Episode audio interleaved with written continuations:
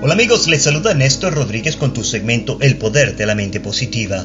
En nuestra última entrega hablamos de la ley de la donación o del diezmo. El día de hoy quiero compartir con todo el auditorio la ley de potencial puro.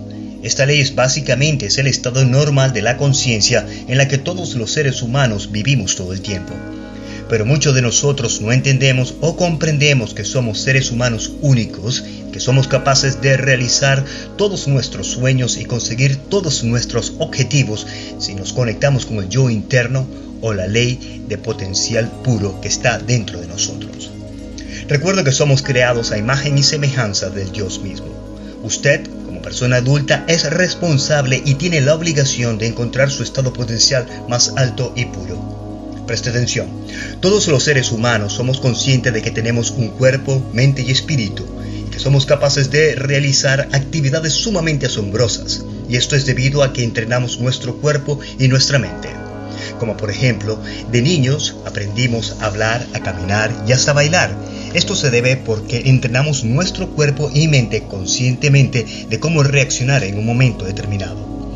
Más adelante, como adultos, aprendimos a hacer otras actividades un poco más complejas, como manejar una bicicleta, nadar, hasta leer y escribir.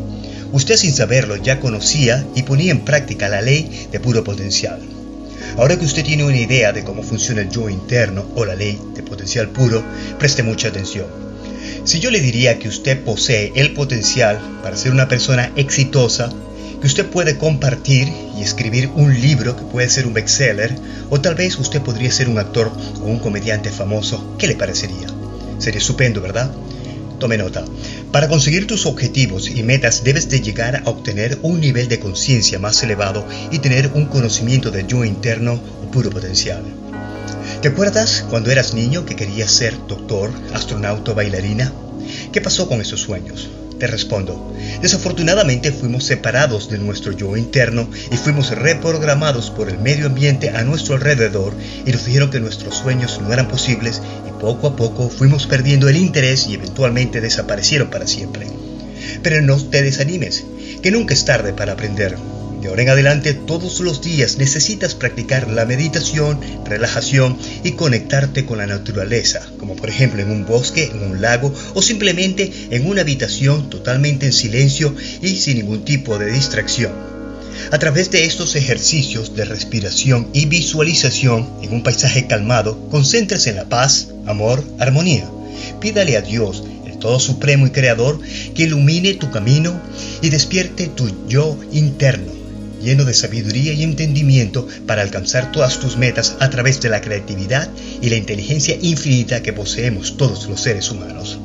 De la misma manera en la que aprendimos de niños a caminar, hablar, a leer y escribir, podemos entrenar nuestras mentes a través de la meditación en silencio absoluto, a empezar a entrenar tu subconsciente que se conecte con la inteligencia infinita que existe dentro de cada uno de nosotros.